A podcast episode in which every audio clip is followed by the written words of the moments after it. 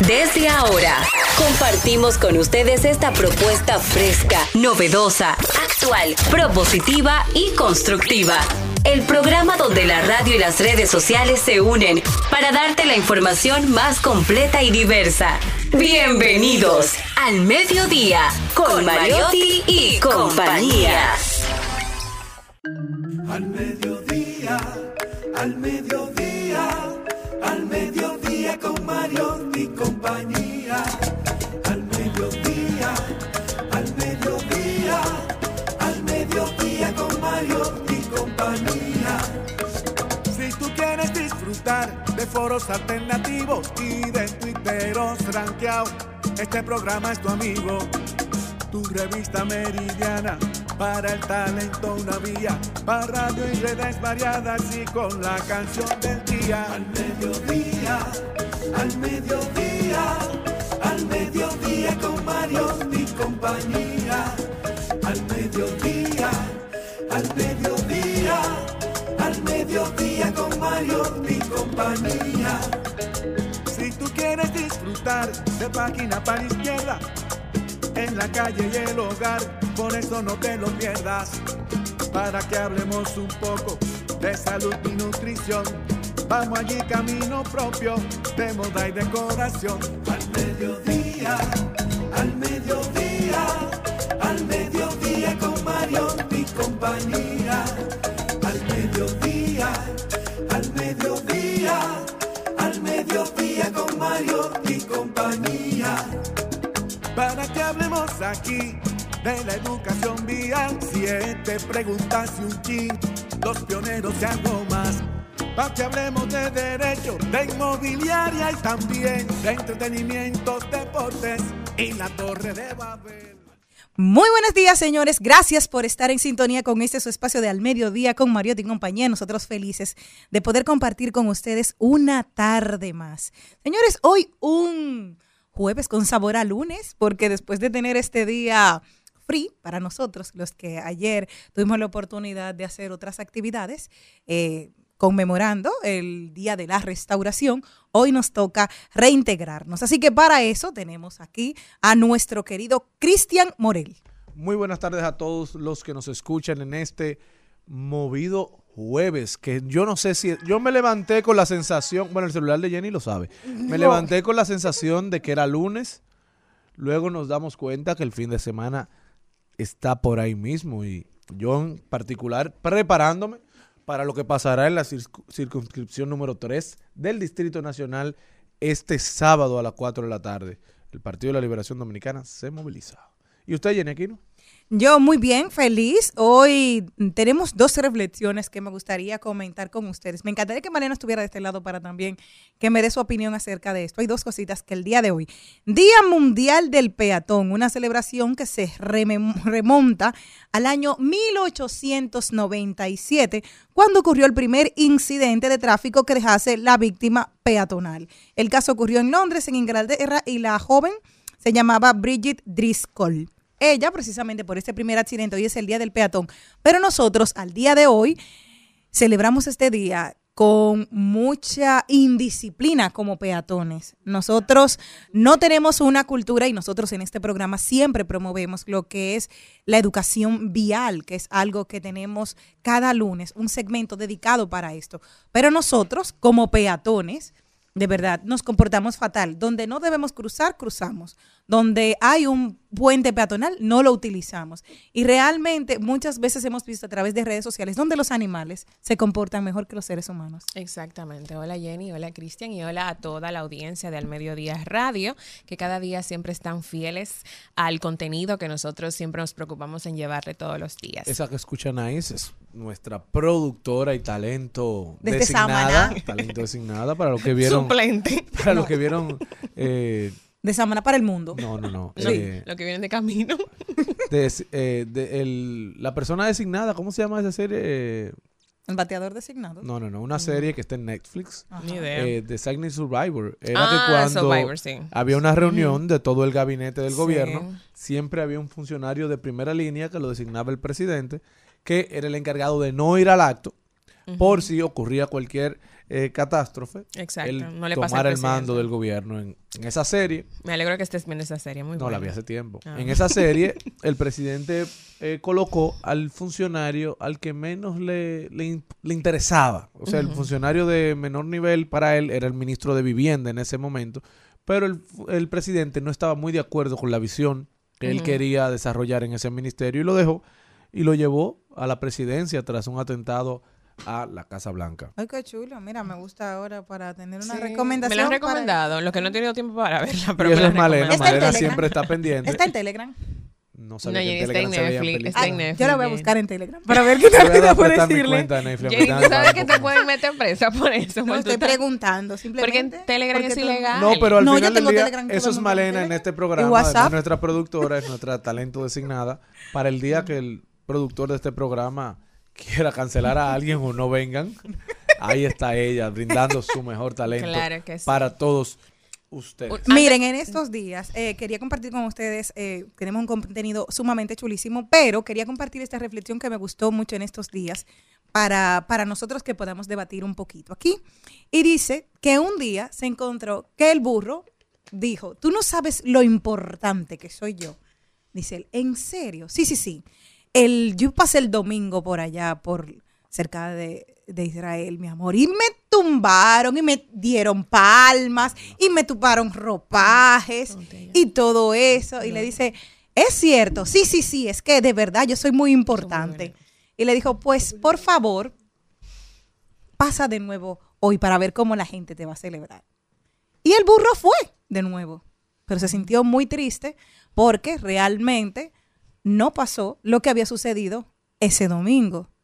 Y él dijo, ¿y qué pasó? Cuando llega el burro, dice, bueno, no pasó nada, nadie salió, no me tiraron ropaje, no me pusieron las cosas. Dice, ah, lo importante no eres tú, es con quién vas arriba.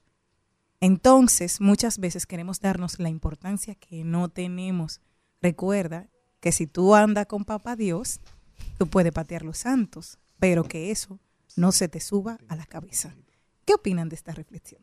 Me gustó mucho, yo lo había escuchado anteriormente, pero yo siento que también el tema de, de uno autovalorarse, eso es muy individual y también muy importante porque a veces también nos creemos algo que no es que no somos, yo creo que también es una ausencia de humildad como para un- no entender lo que realmente uno vale. Entonces yo creo que eso es una reflexión que deben de hacer las personas cada día. Y Cristian, por favor, si yo te presto algo, es simplemente para que tú uses ese espacio y no estés eh, buscando Sí, cosas y eso que tiene son mucho privadas. que ver con la reflexión que hace Jenny, que es muy interesante y la verdad pone a la gente a pensar. Pero la gente necesita que este programa empiece. Exacto. con el contenido. Al mediodía,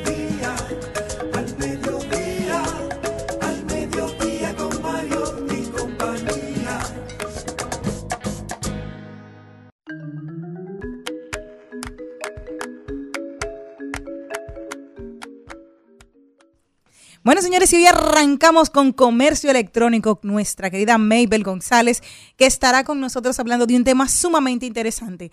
Cómo las mercancías de series y conciertos mueven a la compañía de Amazon. Realmente, yo tengo un muñequito de Superman porque yo amo a Superman. Y es de... de Y a Supermancito. El hijo de Superman, ¿tú lo amas también? No, porque es muy tranquilito. Entonces, muy, al ser tan mansito, no, no, no, no. no. Y tú sabes que el, el hijo de Hércules. Sí, le dicen Hércules Junior, se llama Junior. Hércules Junior. Hércules Junior. Sí, aquí tenemos un Junior también. El segmento de Ay, lo dijo.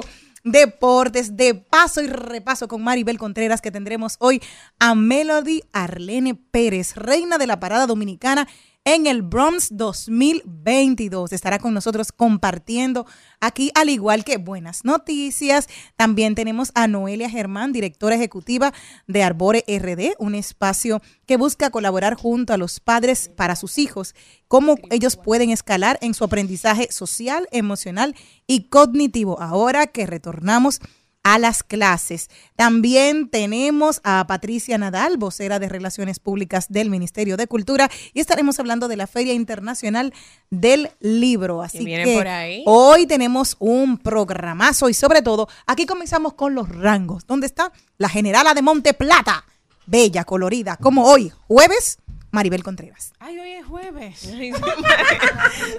no, pero sabes que Maribel Yo- yo iba a decir es un ser especial. Ay, María, antes que tú que- saludes, a mí me preguntaron ayer por ti.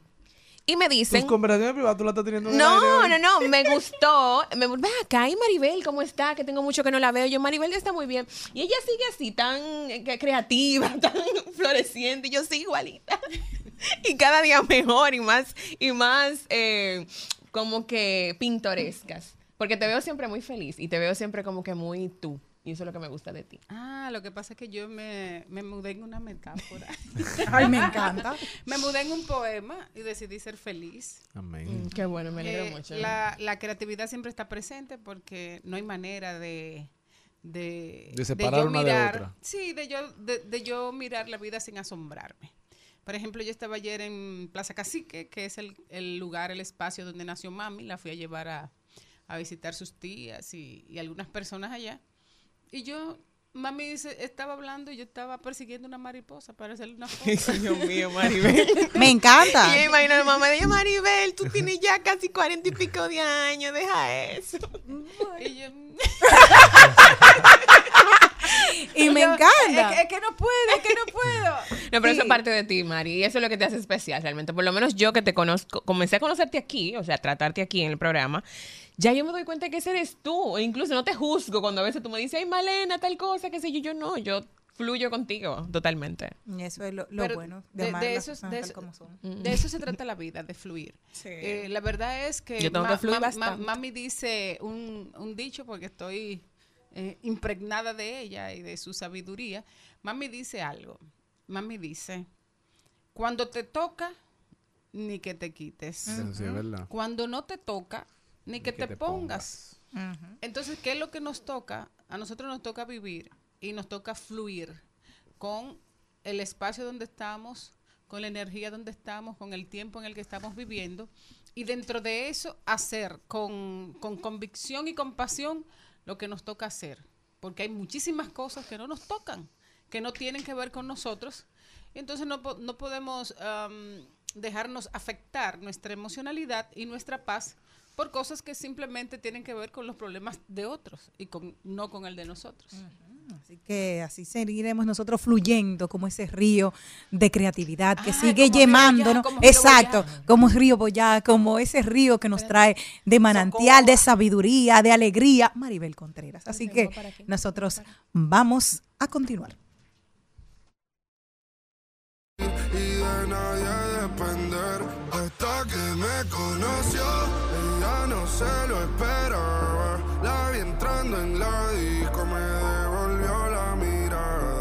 Sonrisita nerviosa, entre besos se enfadaba. Se le escapó un te quiero la que no quería nada. Hasta que me conoció,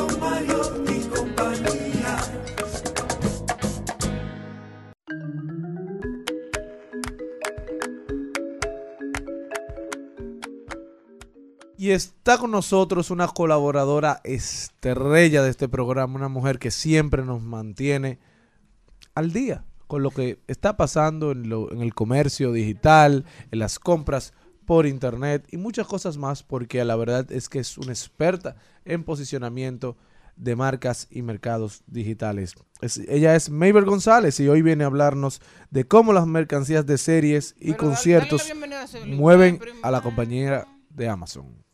Celine, Hola, buenas tardes. Feliz, contenta, agradecida de Dios de poder compartir con este público tan maravilloso. Hola, cariño. Gracias por esa linda presentación, Cristian. Gracias, Celine, bella y hermosa como siempre. Ya- ya yo- este ya- ya- equipo. Ya yo vi en la, en la computadora por dónde viene.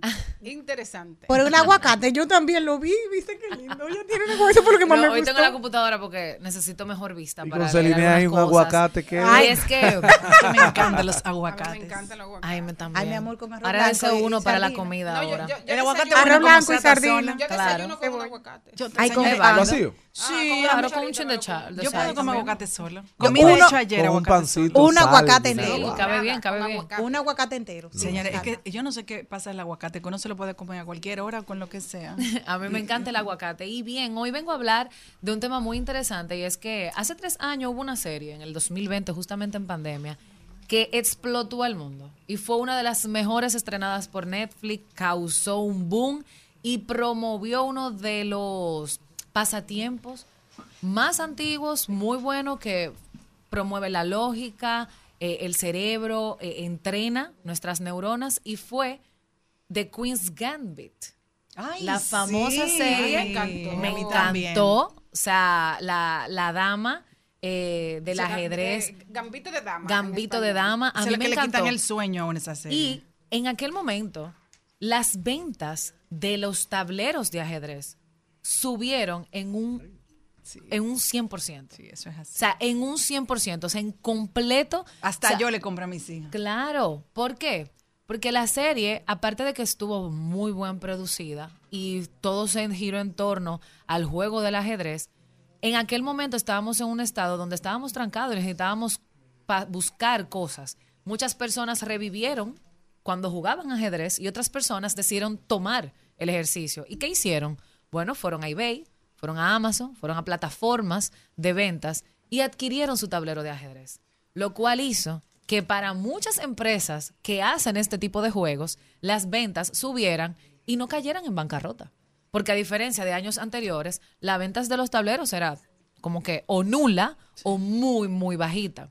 Y a partir de ese momento ha hecho como, como un espejo de y ahora, obviamente, ahora con todas estas herramientas sociales que tenemos para promover series, para promover conciertos, todo ha cambiado. O sea, ahora, antes tú podías tenerlo nada más en Instagram, en Facebook, pero ahora tienes todas las vías habidas y por haber entre WhatsApp, entre TikTok, el mismo eh, Amazon Live, para tú promover cualquier cosa que tenga una mercancía que tú quieras vender. Y es que, por ejemplo, The Witcher, la serie de Sí. Witcher del, hechis- de- de- de- del brujo, Con mi marido. Señores, o sea, esa serie es viejísima, es una serie de libros que se publicaron en 1900 y pico, hace muchísimos años. Y yo soy una, desde que vi la serie, es un juego también, un videojuego. Ajá. Yo soy una que desde que vi la serie, yo no tenía conocimiento, eh, me leí un par de libros, lo busqué, lo compré digital, normal, papá, y comencé a leerlo. Muchísima gente comenzó a adquirir el videojuego, promoviendo las ventas digitales, y muchísimas personas comenzaron a hacer, o sea, las eh, editoriales del libro comenzaron a hacer otras carátulas del libro modernos con la línea de la serie para que las ventas sigan aumentando y no ha dejado, no ha parado. En cambio, se siguen revolucionando y renovando para que en Amazon el libro se mantenga siempre bestseller y en top de ventas. Y te voy a decir algo, o sea que yo que sigo a Henry muchísimo tiempo, recuerda que tú ahí no estás hablando de llaveros, tú no has comentado No, de poloches, tú no has comentado de, de, de ¿cómo se llama? De pósters, porque ya nosotros no tenemos, pero los adolescentes que le están viendo tienen esa demanda. Incluso hay un, en estos días acabas tú de enseñarme, mira, eh, ese, ese nuevo muñequito, todo. hay un muñeco que eh, emula cuando Henry, el el brujo está dentro de una tina desnudo, que se le ve todo el, el- el- cuerpo, el, está, exacto, el torso con Lo una toallita. mala, Jenny. Míralo ahí, es un muñeco espectacular. Sí, pero cuando tú le y se vende, Oye, mira oye, qué oye. bien, se vende también ¿Te para todo el mundo. Oye, yo quiero, yo voy- quiero saber dónde lo venden. Hasta los muñecos, los torsos de los muñecos son espectaculares. Sí. Claro, claro, porque uno es que tiene hambre y ve comida. Entonces dice, aunque- "Wow, aunque sea la- señor". En torno a aunque estas- la foto es, eh, eh, esplendece. Eso siempre ha existido en torno a una serie o una saga famosa, siempre crean cosas, artículos para promoverlos. Antes tú ibas a un evento, a un evento de, de fandom, del mundo de los fans, de, y tú comprabas las cosas. Ahora no, ahora tú lo tienes en digital, en disposición para ti, 24/7, y lo adquieres en cualquier momento. Pero ahora tenemos, eh, esto es un tema que a muchas personas puede ser que le guste, eh, no sé si lo han escuchado, la fiebre de Taylor Swift. Señores, Ay, sí. Taylor Swift ha causado revolución con su tour a tal punto de que abrieron unos conciertos para el año que viene hasta octubre. Y la gente se está volviendo loca tratando de adquirir sus tickets para estos conciertos. ¿Y qué ha pasado? ¿Qué es lo más interesante del concierto de Taylor Swift? Una de sus cosas, aparte de todas las canciones, prácticamente la joven, ella está haciendo eh, como cuatro, sus cuatro CDs más famosos, o su cuatro eras o tres eras, más famosas dentro del concierto. O sea, es un concierto de cuatro horas donde ella va a interpretar cada una de sus etapas como artista en sus versiones, porque recuerden que ella tuvo un problema eh, legal con su otra disquera y tuvo, ellos se quedaron con los derechos de sus canciones y ella tuvo que volver a rehacer cada uno de sus discos en su versión. Y ahora se están estrenando, se- ya se estrenaron algunos y esta eh, hace como un mes se estrenó una, otra, otra versión de ella, hace dos semanas más o menos. ¿Y qué pasa? El concierto tiene un código de vestimenta. Y dentro del concierto pasan cosas interesantes. Lo primero es que tú vas con una, con una vestimenta alusiva a una de las eras de Taylor Swift. Que Fearless, que Midnight, que, que, que, que, que 1899, no me sé todos los álbumes, no soy tan fan, pero me gustan sus canciones, pero no soy tan fan. me disculpa el mundo fanático de Taylor. Entonces, a todo esto, o sea, las personas se están volviendo locas adquiriendo el vestuario en línea. O sea, en Amazon tú buscas eh, que una falda temática Taylor Eras Tour y te aparecen miles de opciones. O Taylor Fashion Styles y te aparecen lives de influencers refiriéndote cómo tú puedes ir a los conciertos de Taylor con una temática. Y eso promueve ventas, que lo más seguro no es respondiendo a una marca X, sino ellos están promoviendo contenido creativo que va a hacerte a ti quedarse en esta nube de compras online, en tu tienda online. Y algo que me llamó mucho la atención, eso hablando de Taylor, es eh, Channing Tatum, que fue acompañando a su hija, que tiene, sí, ese mismo. Él, él tenía también, él tenía un diseño Jenny, en la tú me cara. estás robando la, la- el tema. No, ese mismo. Vamos allá, vamos allá. Pero ese que, le- que, que se diseñó Claro, también, o sea, el diseño para papá también Todos los glitters, Esa silla es da todo. Oye, Jenny, no, es que es todo, porque en torno de Taylor es un personaje. El glitter, lo rosado, las mariposas. Entonces, vamos a decir, Channing no tenía la ropa, pero él fue ejemplificado para acompañar a su hija. Y no sé si vieron los videos, también hay algo en los conciertos de Taylor. No me pregunten de dónde nació la moda, yo lo único que sé que es súper famoso. Las pulseritas, ¿ustedes se acuerdan de la puquita? Que eran con nombre, que tú lo formabas, que uno lo hacía en la casa y le ponía la- las... Uno iba al donde lo bonero y compraba... Bueno, pues en los conciertos de Taylor se ha hecho famoso que las chicas, las fanáticas, se intercambian pulseras. Ay, qué chulo. Entonces, las niñas, niñas jóvenes, adultas, todos los que van al concierto salen con las manos llenas de pulsera de gente del concierto. Qué chulo. Y están sociabilizando. Muy bien. ¿Qué pasa? En Amazon, las puquitas, señores, que tú puedes armar, que puedes personalizar y las que ya vienen con temática de Taylor, se están vendiendo muchísimo. Porque la gente quiere ir con la mayor cantidad de pulsera para poder intercambiarse con las personas del concierto y ver con cuánta pulserita llegaron a sus casas. Excelente. Muy lindo. Eso está chulísimo. Y no solamente el concierto de Taylor, también para los conciertos, el tour de Beyoncé, estamos viendo que las personas están yendo con la temática de, de eso de metálico, de Beyoncé regenerada, renovada. No, y tú sabes Aquí que- vimos con el de Bad Bunny los trajes de baños estaban. ¿Y dónde compraron eso? Compraron en tiendas locales. Pero las que supieron Pero montarse hablando en la ola. Están hablando de artista, yo, yo creo que ya saben. Que yo vi, leí en el periódico que ella pagó 100 mil dólares eh, al, al Estado del concierto que hizo en New Jersey hace poca, pocos días para que le pudieran dejar el horario extra a los fanáticos, a sus fans, para que usaran el metro. Así que Exactamente. esas son actividades que le motivan también a sus fanáticos. Bueno, voy a ir porque voy a tener transporte para venir. Hace- voy a Si tener piensan en transporte todo. seguro. Sí, piensan en todo. Igual eh, el tour de Harry Styles. Harry Styles es un artista que es muy destacado por su forma de vestir. Por su style. Por su style, claro está. Cuando tú entras a Amazon, a eBay, a Shein, a todas estas marcas que tú buscas Harry Styles estilos de, de, ven- de vestimenta, te van a salir un montón de artículos, de productos personalizados con la marca de ellos, que no son de ellos, no son mercancía directamente del artista, sino marcas que están vendiendo para que tú puedas ir al concierto con la temática que están promoviendo. Y al final, lo que quiero dejar con este tema es que las tiendas eh, tienen que montarse en las olas. sea, puede ser que aquí haya personas que no vayan al concierto de Taylor, como puede ser que sí, hay muchos dominicanos que sí van a viajar, que sí están consiguiendo los tickets. Es complicado, pero lo están logrando. Aquí hay muchas tiendas online y tiendas físicas que pueden montarse en tendencias de promover cómo puedo yo llevar un estilo de una era de Taylor o cómo yo puedo llevar un estilo de Harry y poder hacer videos creativos que puedan tirar en TikTok, que puedan promover en Instagram para promover sus ventas. O sea, te- tenemos como una nueva época Barbie, ahora una época Taylor. Sí, con Barbie fue un fenómeno Una película. increíble. Y si hacen una película de Adán y Evan, ¿cómo saldría la gente? Ay, ¿Con taparrabos? No, con la flor, la, la, la matica, la hojita, como promueven en las imágenes, la matica. Entonces podemos, podemos hacer Con varios trajes baños. Los trajes baños de crochet están de moda, Ay, están en tendencia ¿Y qué en es lo que es TikTok. crochet? Cuando uno... Como Te- eso es el bordado, el tejido. El tejido, entonces es, es jato el macramé. Él no va a saber lo que es Es entre macramé y... y, y- Es más grueso, entonces eso se tejía Lo que tejían mucha- las abuelas, ¿tú no te acuerdas Sí, de sí, esos ya, abrigos? Bueno, ya él le llegó. Mabel, pero. ¿y aquí en el país qué artista tú crees que puede llegar a, lo hizo. a ese nivel? No, pero digo de los locales. De los locales. Oye, en ¿y el Ah, Coquito? locales, bueno. Toño, que la Toño. gente. Pero, por ejemplo, Techi Fatule, Techi Fatule creó una moda. Techi Fatule fue usa los tenis grandes Ah, es verdad.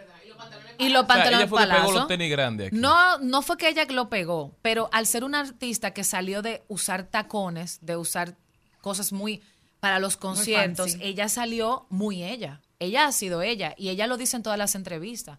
Ok, yo tengo dos tacos para eventos muy puntuales, pero en mi concierto tú me vas a ver con mis zapatos trambóticos, mis tenis altos de tacón diferente. Sí, se montó en esa onda. Se montó en la onda y ella es una artista que las seguidoras de ella le gusta mucho eso y la pueden adquirir, le preguntan en su Instagram, ¿de dónde tú compraste esos tenis? Omega también que se ha hecho Omega. traje- Omega traje ha, caracterizado. Aquí hay algo. Toño también. Lo que pasa que también es más particular. Es muy particular de artistas de música alternativo. Por ejemplo, Exacto, como por ejemplo, Leton P. Leton P era una- es un artista que usa una moda toqué. totalmente diferente. Y la gente se pone como ella Xiomara para ir a sus conciertos. Xiomara Far- Lo que te exactamente. digo, la gente se, se combina con ella para ir a Diomar y la mala con Y por sus, ejemplo- con sus turbantes. Esos turbantes no lo venden en cualquier sitio. Sí, pero lo que Son te tiendas pregunto, muy porque puntuales. una cosa es que tú tengas un estilo particular. Por ejemplo, Ga- Gabriel, que no se quita el sombrero, pero nadie se pone un sombrero para ir a un concierto de Gabriel. Muchísima como rosas gente. excepciones, pero Y eso que él tiene una línea de sombrero ya, Gabriel. No relaja. Sí, hace mucho. Algo así como que Techi, lo de Techi sí me llama la atención. Sí, Techi esos- puede hacer. Los conciertos se han convertido en experiencias. Ya no solamente es el artista ni su música, es todo lo que engloba. Y el fan quiere Claro, parecerse ¿no? a su Y artista. Lo que pasa es que también hay que tomar en consideración la, la que- carrera artística de estos Lito artistas. Quicha. Eh, Esa es la que yo creo que gracias. la carrera artística de estos artistas y si han promovido ellos mismos esta cultura. Pero eso es así Porque- hasta en, la- hasta en las iglesias. Literalmente, usted va a una iglesia y la mayoría de las mujeres se parecen a la imagen de su pastora. Es verdad. es verdad. Yo lo he analizado, lo que pasa es que cada quien lo ve desde su punto de vista. Yo voy a una iglesia y tú ves la pastora y todo el que está ahí tiene, que eso no es Las malo. que van a la No, iglesia de claro. Laura Cárdenas casi todas se parecen a ella. Y To- cuando y- ella se corta el pelo, se lo cortan. Exa- pero también otras iglesias, porque yo he ido a otras, Claro. no solamente la de ella- Laura. ellos son los pastores que más. Exactamente. No, y aquí- la gente Más- lo ve más más, como más moda, fashion. pero en las otras iglesias tú la ves y han igual que sus surgido tiendas que venden vestidos acorde a esas. No, por ejemplo, la ir pastora. Yesenia Ten tiene una línea de ropa, Sí. hace mucho. Pero eh, yo entiendo, aquí en este país le gustan los dress code. Aquí la gente le encanta vestirse, le encanta Todo lo temático. Ir a algo, en Bad Bunny lo vimos, Raúl Alejandro más o menos a menos. los artistas visuales. No, digo aquí- conciertos, o sea, digo conciertos que fueron mega, porque aquí hay conciertos a cada rato. Pero yo entiendo que las tiendas, las tiendas online pueden montarse en esto y sacar sus propias líneas eh, eh, de ropa que ya tienen ahí y quieren, por ejemplo, hacer una- un, un tiempo de oferta, de descuentos especiales. Pónganle un nombre, pónganle algo Sea temático de una serie, salga de lo común y busque otras ideas creativas para comenzar a vender. Porque Bueno, yo le estoy, lo yo que estoy ayudando a mi amigo Sócrates con su camisa en toda mi campaña. Yo ando con las camisas de Excelente. Sócrates. Y son bellas, son bellas. son Gracias. bellas. ¿eh? Exactamente. Que el No, yo hermanito. tengo, tengo dos marcas. que el hermanito de Ixel, mi amiguita, la que, viene han- aquí, la decoradora, Nos han sí. aportado. Diseñadora, siempre me manda. Eh, ¿Cómo se llama? Ah, gracias. La del Ay, patico. Dios. Eh, borren eso. Borrenlo. Luis Santana, uno de sus dueños. Da Robert Duck, creo que se llama. La del pato me encanta. Y la Sí, otra es. Matt Duck, Matt Chuck. Me O sea, dos marcas de amigos que, que nos apoyan. Que son locales. Y son locales. Ay, por, ej- la ejemplo, mi marca, mi marca de ropa insignia de, de toda mi campaña y la que estoy usando ya para casi todo es Hoyo, que es de, del Ah, lápiz del consciente. lápiz. la Sí, hay que apoyar, hay De que apoyar. Señores.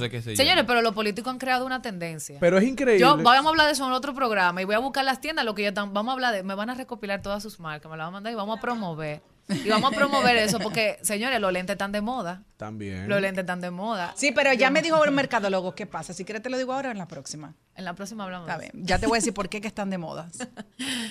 Pero la verdad es que las marcas están aportando al, al tema del Claro. branding personal y cada quien quiere que lo vinculen a la marca que se parece a su electorado. La tienda lo que tienen que hacer es montarse en la ola, ser creativo, hacer contenido diferente, hacer videos y salir un poco de lo, de lo común. Ya las ventas no son aburridas, las ventas son divertidas y hacer que sea su mercadólogo favorito.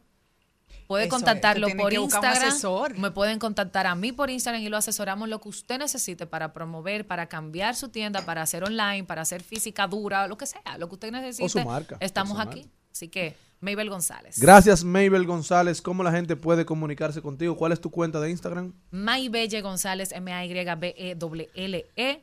Me pueden seguir Tranquilo, ahí y me señores, que ya casi le estamos convenciendo de poner Demasiado. May González. Eso está casi trabajado. Es verdad, Muchísimas gracias, Mabel. bonito.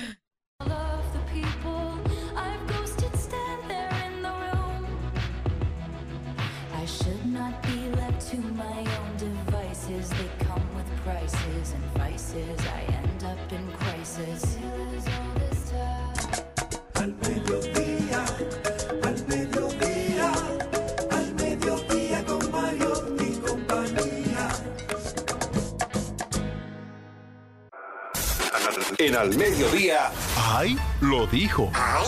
Lo dijo. ¡Ay! Lo dijo. Lo dijo. ¡Ay! Lo dijo.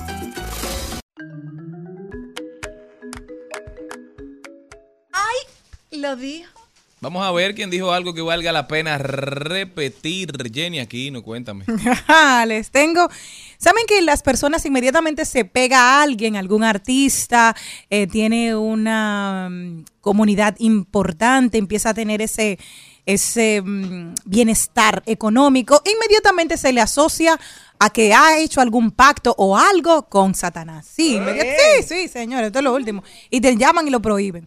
Entonces, en Hazme una pregunta que le hacen a Carol G, le dice, por favor, aclara lo del Salmo 91. ¿Es real que estás haciendo referencias satánicas? Y ella dijo, creo profundamente en Dios, yo y toda mi familia. Creo en los milagros, en el buen actuar, en la vibra del universo y en la energía. Paren esos cuenticos de que la gente que les va bien es porque hicieron un pacto no sé con quién o porque pertenecen a un grupo raro que no sé de qué. A la gente que trabaja duro, que se esfuerza y que hace las cosas con amor, le va muy bien en la vida. Carol G. Yo puedo dar retweet de lo que dice ella. Mientras ella estuvo rota, llorando, porque todos los seres humanos tienen eh, el, el derecho, señores, porque somos humanos, no tiene un luto. Ay, nadie dijo que ella estaba haciendo nada, qué sé yo cuánto. Se recuperó, pasó su luto, su dolor, y ahora está más Barbie que nunca. Qué linda, Dios la bendiga. Cantó la canción Dame tiempo. Y ac- Exacta, y- me y- encantó eso. No, y, de a poquito. acaba Eso de romper récord. Y acaba de romper récord. Llevó 45 mil personas al estadio que nadie lo había logrado en un estadio. No, no recuerdo ahora eh, a cuál fue, pero... Ha ido ahí. rompiendo, pero es precisamente lo que dice ella, el esfuerzo del trabajo, señores. Este, La gente está hablando de Carol G ahora, pero a ella la llevaron en España en el 2018 por ser un monstruo aquí en Latinoamérica. Yo decía, pero qué raro que aquí esta gente están trayendo, porque ya se veía cómo venía, pero es disciplina, Es que ella es formada, es ella es trabajo. artista de claro. escuela. Eh, no, ah, eh, eso no, no, no tiene nada de malo, pero muchas de nosotras, cuando nos dan un golpe emocional del- de la envergadura que recibió ella o Shakira, nos achicopalamos. Ahí ¿Qué sí. quiere decir? Nos acostamos, nos deprimimos, lloramos y nos olvidamos de nuestros propósitos. Entonces, ¿qué hizo Carol G? Que cogió esa energía Que parece la tendencia del nuevo mundo. cogió esa energía para plantarse, para plantarse ante sí misma, para plantearse ante su carrera y para plantarse ante el mundo. Ahora, yo le voy a decir una cosa. es mucho más fácil luchar si usted tiene el monstruo delante. Porque ¿Cómo a veces nosotros, no, porque a veces los seres humanos eh, no tenemos competencia, no tenemos ante quién Un antagonista. competir, un antagonismo. Entonces, bueno, nosotros hacemos una cosa bien, bien, yo hago bicochos, si los bicochos se venden bien, si no se venden bien. Ahora, si te ponen una repostería al frente, y en esa, y, pero bien, esa repostería, Y con tienen muchas florecitas, un, un decorado del carajo, y todo el mundo haciendo fila para comprar ahí, entonces yo tengo que revisar mis recetas. Es así. La gente necesita con quién competir.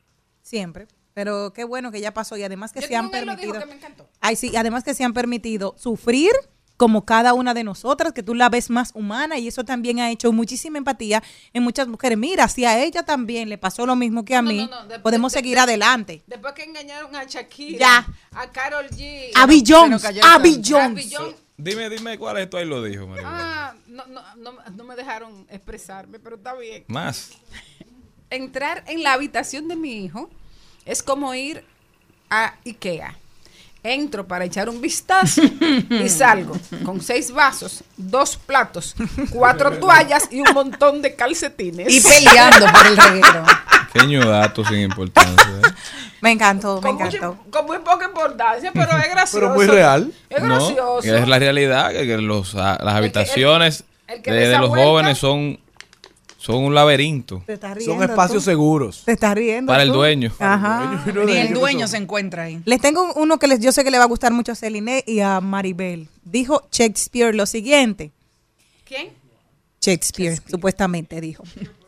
Si no eres el amor de mi vida, diré que me equivoqué de vida, pero no de amor. Ay, qué lindo. Muy tierno. Mm, Yo qué tengo, yo tengo otro y lo dijo. Ojalá algún día podamos verlos equipados, remunerados, dignificados y reconocidos. Grandes héroes, grandes dominicanos, nuestros bomberos. Esto lo dijo mi gran amigo Sócrates Makini. Y ojalá sea así algún día. Así es, y es lamentable, porque la pandemia nos enseñó que hay profesiones sin las cuales no podemos vivir y que no le damos la importancia que tiene, ¿verdad? Todo ese personal de, de- que da el auxilio primero, que está subpagado, que está subvalorado, que, que la gente no le presta la importancia que tiene. Sin embargo, cuando vienen estos acontecimientos, son los primeros en estar ahí, son los que llamamos, son a los que les exigimos. Entonces yo conozco de primera mano porque pertenezco a la Academia de Bomberos del Distrito Nacional como Voluntario. aspirante a, a bombero voluntario. Eso iba a decir que la gente desconoce el, el trabajo, lo que cuesta, la disciplina hay que tener para ser voluntario los bomberos. O sea, que no es que ven, ven y anótate el que quiera. No, pero que tienen que tener un una programa de más de un año donde hay que ir religiosamente todos los miércoles de 7 a 9 hasta quizá 10 de la noche y todos los sábados por cuatro horas también, depende de la tanda que le toque, si en la mañana o en la tarde. Todo esto para aprender, para poder ponerse al, servi- al servicio de, de su comunidad, pero ahí tú te das cuenta de todas las precariedades que enfrentan los cuerpos de bomberos, porque el del Distrito Nacional es el más privilegiado y aún así hay muchas carencias, muchas falencias, un raso de los bomberos, de esos que están ahí enfrentando los incendios, enfrentando los problemas, tratando de vida. rescatar a las personas, exponiendo su vida cobra 13 mil pesos y con un incentivo que le da la alcaldía, entonces llega a 15. Penoso. Los, eh, los uniformes son uniformes por lo general donados por cuerpos de bomberos de, de otros países, porque ya ellos no los usan porque van perdiendo la capacidad de proteger del fuego y de los escombros. Entonces, no lo cogemos nosotros para quemar los nuestros. es penoso. Y esa familia que se, que se viralizó, la familia Valera, yo tuve la oportunidad de conocerla. Uno de los miembros de la academia es su hijo menor, Dylan Valera, que que un jovencito, creo que, que apenas 18 años tiene, y ya está aplicando para formar parte de lo que ellos denominan la dinastía Val- Valera, empezando por César, Brian, María. Son una familia ejemplar ahí, en el 30 de mayo viven y se les conoce como los bomberos. Son una familia que, que da el todo por el todo. César Valera era a quien yo me refería hace unos días cuando decía que habían voluntarios aquí que andaban con todo su equipo en su vehículo, preparado para cuando haya una emergencia, siempre dispuesto a servir. Y esa vocación de servicio se le ha inculcado a su familia. Entonces, las personas que tienen esta vocación no tienen que pasar tanto trabajo, eso no es cierto. Tenemos que promover la mejora en la calidad de vida de nuestros bomberos, de nuestro personal de auxilio. Tenemos que promover la ley de, de los bomberos que va a dignificar esta vocación, este, esta labor, este trabajo que ha perimido varias veces en el Congreso Nacional. Debe ser una, una exigencia de toda la sociedad. Así que vamos todos a ponernos detrás, porque cuando pasan las cosas, entonces ahí nos lamentamos de que no tenemos con qué hacer frente. Compramos candado. Bueno, antes, antes de irnos a, a- a la pausa, que Malena ya nos está diciendo, yo quiero decirle a mi querida Jenny que el 11 de noviembre viene el magistral y carismático Santa Rosa para el Teatro Nacional. Ay, mi mamá. Qué mira, se. Se Ahí lo fue. dijo. Lo sé muy bien, ya no me lo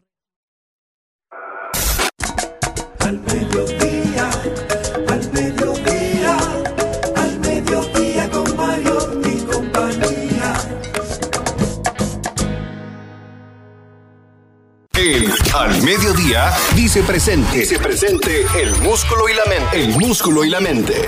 Estamos en deportes.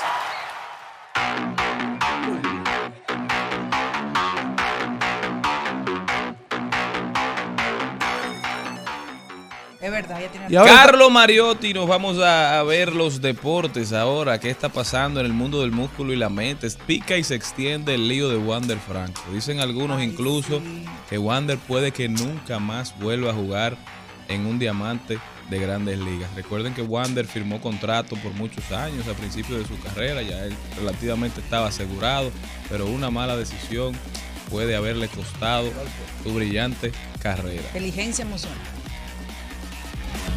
Carlos. Buenas tardes, la inicio este recuento deportivo hablando del repechaje de la FIBA, ya con miras al Mundial, en donde República Dominicana llega a un juego contra Canadá en el día de mañana y luego se estarán enfrentando a la Roja de España. Ahora ya con el equipo casi 100% integrado, Ángel Delgado, Carl Anthony Towns ya en varias prácticas con el equipo. Ya mañana podremos ver ese quinteto inicial y todo el equipo en sinergia y viendo cómo mejora ahora con la integración del NBA dominicano. Mientras que a nivel de fútbol, Inglaterra se llevó a Australia en las semifinales del Mundial de Fútbol Femenino, tres goles a uno, dejando a Australia y a Suecia peleando el sábado por la tercera posición y llegando a la final de la Copa Mundial Femenina el domingo entre España contra Inglaterra, en donde el equipo que gane levantará la Copa Mundial por primera vez. En el 2011 ganó Japón, luego en 2015 y 2019 de manera consecutiva ganó el, equipo femenino de Estados Unidos, mientras que llegando a la MLS, el Inter Miami y el club de Nashville avanzan a la final de la Copa de la League's Cup. Luego de que el Inter venciera 4 a 1 a Filadelfia con goles de Jordi Alba, Leo Messi, que Messi llega ahora a nueve goles, asegurando así su lugar en la Conca Champions del Inter Miami, el torneo intercontinental más importante de la CONCACAF y que cuenta con plazas fijas en Estados Unidos, México y Canadá,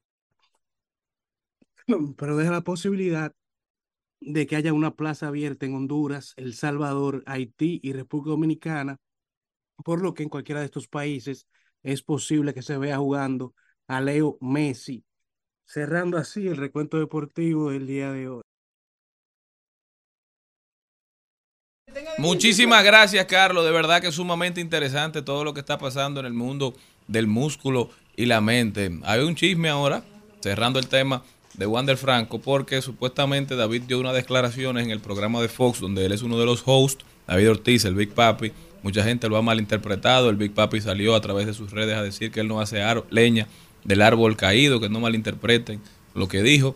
Siempre, lamentablemente, se ve involucrado David Ortiz en malinterpretaciones, digamos. Dijo algo, se hizo referencia al tema de lo que está pasando con Wander Franco y la gente está diciendo que él se aprovechó para hacer un comentario, que, que no debió tocar el tema de esa manera. Señores, hay que entender que David se ha, ha decidido vivir su vida de forma alegre. Vivir en Chelcha, ayuda a muchísima gente. Él no anda en esa. No, pero fue en el marco de sus labores como comentarista que hizo los comentarios. La gente aparentemente lo ha malinterpretado, pero yo no creo, conociendo la trayectoria de David Ortiz, que él le haya interesado brillar o, o No hacerle lo un daño no innecesario a un muchacho como Wander Franco, cuando David es como el decano quizá de los peloteros dominicanos, porque siempre se ha encargado de acompañarlos y mucho más en esta etapa ahora donde ya él está retirado, pero en plenitud de facultades e involucrado, tanto con los Medias Rojas de Boston como con Grandes Ligas y la cadena de Fox. Así que vamos a bajarle un cambio, señores. Por eso es que los peloteros dominicanos, cuando tienen mucho éxito en Estados Se Unidos, quitan de este no, y no viven aquí, y no Se pasan quitan. por aquí. vamos a aprovechar y vamos a, a resaltar lo bueno y no lo malo. Continuamos. Al mediodía,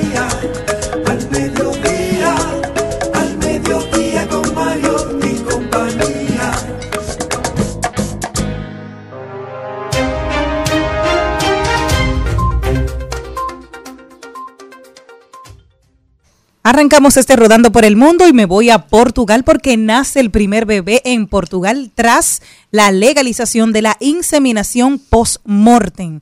Ángela Ferreira lideró una batalla en Portugal por legalizar la inseminación post-mortem después de que su marido Hugo falleciese de cáncer en el año 2019. Ángela Ferreira, una mujer que lideró el movimiento para legalizar la inseminación post-mortem en Portugal, ha dado a luz a Guillerme tras usar el semen criopreservado de su marido que falleció por cáncer en el 2019. Hoy nuestro mundo quedó un poco más iluminado. Gracias, mi amor Hugo, por haberme escogido para este sueño, escribió Ángela anoche en una publicación en su cuenta de Instagram dedicada a su marido junto con una fotografía del recién nacido. Gracias a todos por su amor y preocupación y ahora, ahora voy a aislarme en esta burbuja de amor y disfrutarla como pueda. Bueno, yo me voy para Haití, donde las pandillas han- mantienen aterrorizada a la población con secuestros, robos a mano armada, violaciones con armas de guerra. Y, a- y en torno a eso, el secretario general de la ONU, don Antonio Gutiérrez, insistió en su llamado a los Estados miembros para que desplieguen una fuerza multinacional no perteneciente a las Naciones Unidas para que vayan en auxilio eh, de Haití. Y dice que para hacer frente a la situación de seguridad que vive Haití se requiere de una serie de medidas coercitivas para hacer aplicar la ley, incluido el uso activo de la fuerza en operaciones policiales selectivas contra bandas fuertemente armadas. Lo que está pasando en Haití es preocupante, preocupa más que estamos tan cerca y muchas veces ni cuenta nos damos de lo que de que el mundo se nos está acabando a un, a un muro de, de cemento de distancia. Por- Muro. Hay sitios que no tienen ni muro. bueno, Nada. ya sabes. Entonces es preocupante y yo creo que debemos poner nuestra mirada hacia allá y que los países eh, miembros de la ONU deben ya tomar acción de verdad y dejar tanta politiquería. Bueno, yo me voy donde, a Indonesia, donde un grupo de ciudadanos de un sector estaban escuchando un ruido eh, muy fuerte en una acera y nunca imaginaron lo que iban a encontrar debajo. Cuando trataron de romper, salieron tres reptiles gigantes que parece que por alguna tubería o algo fue algo eh, bastante difícil porque la acera estaba ya agrietada y nunca se imaginaron lo que iban a encontrar debajo de ese concreto. Las personas estaban eh, tratando de, de ver y rompieron y salieron los tres reptiles que eh, trataron inclusive de morder a las personas que Tres reptiles, tres estaban ahí. cocodrilos grandes. Tres cocodrilos grandes. Una tres, cosa. Pero una cosa que parece de una película de misterio. Que uno no sabe cómo sobrevivían ahí, pero ahí estaba aquello y salieron muy, muy, con mucho ánimo. ¿Qué comían? ¿De qué vivían? ¿De qué comían ahí? Eso te- ¿Tú te acuerdas una pregunta, una película de Spider-Man? Que habían unos reptiles, eh, era de Spider-Man. Era uno, sí, sí. Había un, un malo que, que era una mutación genética. Exactamente. Bueno, pues esos reptiles vivían por ahí abajo. A mí me pasó una cosa. Bueno, lo primero es que yo no voy a curiosear. si hay una cosa así que No, vaya mudo otra. ya. No, no, Como- yo no como el cuento de Cortázar, la casa no, ha sido no, no, no. Es como cuando en su casa hay un sonido raro. Es decir, yo no soy la que voy a averiguar cuál es el ruido. Yo me quedo trancada. Al contrario, veo que mi niña y uno tenga buen seguro que se caiga a la casa. Tú vas a averiguar. Está loco. ¿Y tú? Maribel. Bueno, yo como me dedico a esos pequeños detalles con importancia, que para ¿A algunos no tienen A importancia. buscar los sonidos raros. No, no, cosas así que, que no son así como tan comunes. Pues yo me voy para Gran Bretaña, me voy para, para Londres, Ay, yo quiero porque eh, se le va a poner fin precisamente mañana a un mito sobre si Paul McCartney estuvo presente en la grabación de uno de sus álbumes más emblemáticos. Entonces, se trata de que una intrigante subasta está a punto de arrojar luz sobre uno de los misterios más famosos de la historia de la música, la participación de Paul McCartney en la icónica sesión de fotos de los Beatles para la legendaria portada del álbum Sgt. Pepper's Lonely Hearts Club Band, Durante décadas, un velo de incertidumbre rodeó a este capítulo histórico, alimentado por las conjeturas sobre la ausencia del músico en la imagen grupal. Sin embargo, la subasta de una fotografía mañana, en conjunto con pruebas documentales, desmiente la creencia de que McCartney no estuvo presente en la trascendental sesión. El conocido como misterio del Sgt. Pepper de McCartney ha sido un enigma que ha intrigado a los fanáticos y críticos por igual. La narrativa sostenía que tensiones dentro de la banda habrían llevado a que McCartney fuese excluido de la sesión de fotos, lo que habría dado lugar a la utilización de una imagen suya en la portada a través de técnicas de edición. No obstante, el descubrimiento de una imagen en el paquete de prensa del álbum que se subastará por la casa de suba- subastas Wexes Auction Room presenta a McCartney posando junto a sus compañeros de banda, poniendo fin a décadas de especulación. Hay que decirlo que esa, esa fotito, como se va a responder a un gran enigma, valdrá su dinerito. Bueno, en esta época, bueno, esta época no hace rato que eso es muy normal, inclusive que los artistas no graben ya eh, juntos eh, por todo lo que es la tecnología. Y esas personas siempre estaban como a la vanguardia de, de toda la tecnología, así que yo no lo dudaría. que Señores, pudo haber pero pasado así. también hay problemas en el mundo de la inteligencia artificial. Qué raro, ¿eh? Ajá. ¿Qué co- Ustedes qué saben que noticia? supuestamente para el 2050 los vehículos ya casi todos, por lo menos en países desarrollados, van a tener software para manejarse Ah, solos. porque eso me dijeron a mí que era en el 2000 y... Te mintieron. Para También conducirse se acababa el mundo en el 2000. Sí. solos los vehículos. Pero esto trae consigo nuevas preguntas y cuestiones éticas que, que debemos, que debemos resolver primero. Bueno. Cuando hay un ejemplo que se puso de qué pasaría en esta situación y qué sería lo ético. Viene un vehículo manejado de manera automática, manejándose solo. El vehículo que llega enfrente ocasiona una, un accidente. Tú tienes que desviarte, pero a la, a la derecha tienes a un motorista con casco y a la izquierda tienes a un motorista sin casco. Entonces, ¿qué decide la inteligencia artificial? ¿A quién, hacia qué lado dobla? ¿Preserva tu vida doblando a la derecha o a la izquierda? ¿O decide no preservar tu vida e impactar directamente con el accidente que tienes enfrente para salvar la vida de los dos Bueno, motoristas? hay, ver- hay que ver si inteligencia eh, artificial con inteligencia artificial se comunican. Tiene que haber algo de sincronización. Pero ¿qué sucede cuando el, cuando el accidente sea inminente? Inminente. Hay momentos en los que realmente el accidente va a suceder, quizá con la inteligencia artificial, con, con estos softwares de manejar, sean menos porque se elimina el error humano, pero hay situaciones que se dan en la carretera que no pueden ser previstas. Entonces la cuestión ética, porque cuando esto pasa en vida real, y cu- cuando es uno que está manejando y está el factor humano, cualquier cosa que tú hagas, bueno, se, es una reacción. No fue algo planeado, no fue algo pensado, por, a- por ende no es éticamente reprochable, digamos. Pero cuando una inteligencia artificial, sea quien tenga que tomar la decisión, se supone que alguien meses antes, años antes, habrá puesto un código y decidido qué es lo éticamente, o qué es lo correcto, o qué es lo que va a hacer Bueno, esa eh, inteligencia artificial pero es en que ese eso solo, solo podría ocurrir si, ah, si existe una convivencia de el manejo humano y el manejo artificial. Pero así será. Bueno, y, y hay, Bueno, hay- pues ahí sí va a haber un lío del hay, hay algo que vimos también y que pasa en el caso, por ejemplo, de los aviones, que ayer murió un piloto en pleno vuelo, le dio un ataque al corazón y hubo que llevar la nave ah, hasta aterrizó en Panamá, pero ya él estaba en, en una situación de salud que inmediatamente salió, se murió. Wow. O sea que la inteligencia artificial y, y la y el personal que estaba ahí, que sabía lo que tenía que hacer, jugó su papel en ese momento. Claro, pero te, te hacen la pregunta porque te dicen, bueno, entonces, ¿qué tú haces en el algoritmo? Tú le dices, dobla a la derecha y choca al motorista que no tiene casco. Tú dices, entonces ahí tú estás premiando o estás, digamos, atacando a las personas que no acatan Exacto. las reglas de seguridad y entonces lo estás condenando a la muerte en ese evento. Pero entonces tú le dices, dobla a la izquierda porque el que tiene el casco es más probable que sobreviva que el que no tiene casco. Entonces tú estás penando a la gente por seguir las reglas, por, por acatar las leyes. Entonces una cuestión súper interesante que se ha desatado en cuanto a la ética de estos elementos de inteligencia artificial, que son conversaciones que vamos a tener que, que empezar a, a tener.